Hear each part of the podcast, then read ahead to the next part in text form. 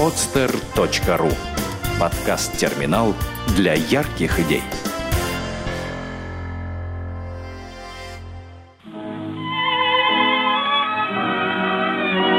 Дети войны. Подлинные истории. Хорошая память – залог счастливого будущего.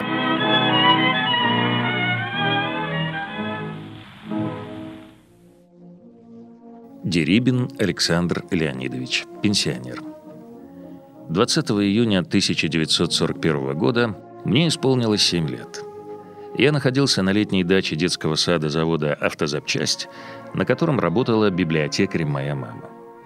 Воскресное утро 22 июня началось необычно рано. Уже через несколько часов в лагере появились родители, забирая детей с вещами. Все настойчивее звучало зловещее слово «война». Поскольку у библиотекарей выходной день является рабочим днем, то за мной мама приехала поздно вечером на служебной машине полуторки, а я в волнении провел целый день в одиночестве под присмотром одной нянечки – Отчим уже на второй день войны убыл на сборный пункт, и больше мы с ним до 1943 года не виделись. После двух коротких писем переписка прекратилась. Я снова стал ходить в свой детсад на улице Базарной, 4.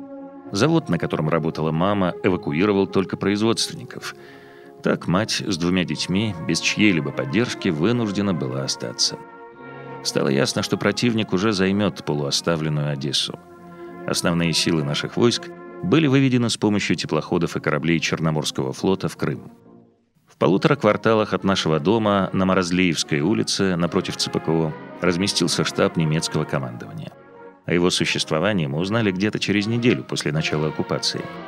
Еще не были собраны в лагеря евреи, хотя уже был издан указ, предписывающий всем представителям этой национальности на рукавах иметь нашивки с желтыми шестиконечными звездами – Место сборов евреев для отправки в гетто размещалось на территории бывшей спецшколы ВВС на Успенской, угол Белинской, через квартал от нашего дома.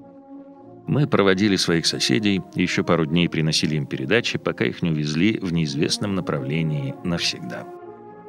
Первый непосредственный контакт с оккупантами произошел неожиданно. Где-то через месяц после начала оккупации раздался довольно грубый стук во входную дверь нашей квартиры. Дома я был вместе с матерью, бросились открывать, на пороге два румынских военнослужащих. У немцев и румын формы одежды резко различались цветом и видом. Они сразу переступили порог и, произнося какие-то слова, из которых мы уловили «пушкат, пушкат», дали понять, что они прибыли с целью обыска, искать оружие и боеприпасы. В военное время в школу принимали по достижении восьмилетнего возраста, поэтому моя школьная жизнь началась 1 сентября 1942 года. Это была средняя школа номер 39 на углу улиц Канатной и Успенской в одном квартале ходьбы от нашего дома.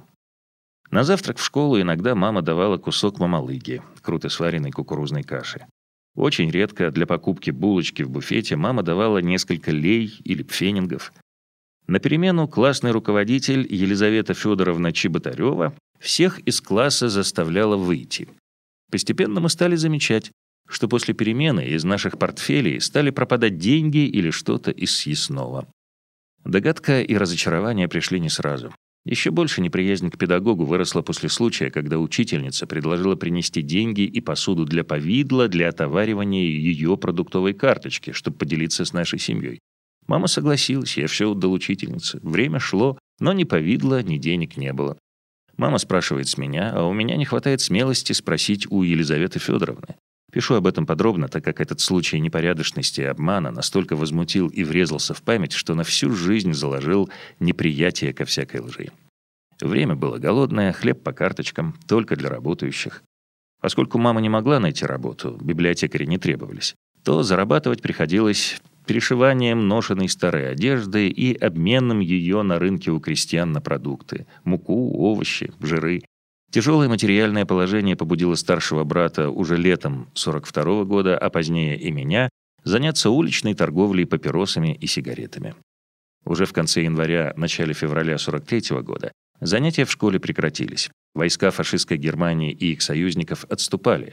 В городе возросло количество военных – итальянских, немецких, румынских войск.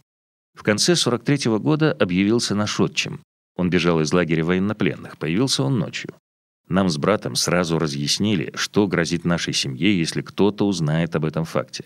Чтобы было где скрываться, решено было разобрать внутренности высокой угловой кафельной печки. Через знакомых искали каналы связи с партизанами в катакомбах. Помогли наши соседи Ксения и Иван Ткач.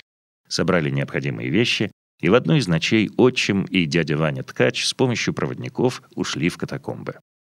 Утром 10 апреля 44 года от сна нас разбудил голос моего брата. «Наши пришли». Мгновенно все вскочили и за братом последовали на канатную, по которой двигались на машинах и в пешем строю долгожданные освободители. Все было необычно. Форма одежды, погоны на плечах, ордена, медали и нашивки на груди воинов. А между тем слухи доносили вести, что партизаны ночью вышли из катакомб и вступили в бои с оккупантами. К исходу следующего дня появился наш отчим. Они преследовали отступающих фашистов. А через три дня он явился на сборный пункт, чтобы с действующей армией с победами дойти до Берлина, вернуться в родную Одессу, успешно работать и дожить до своего 90-летия.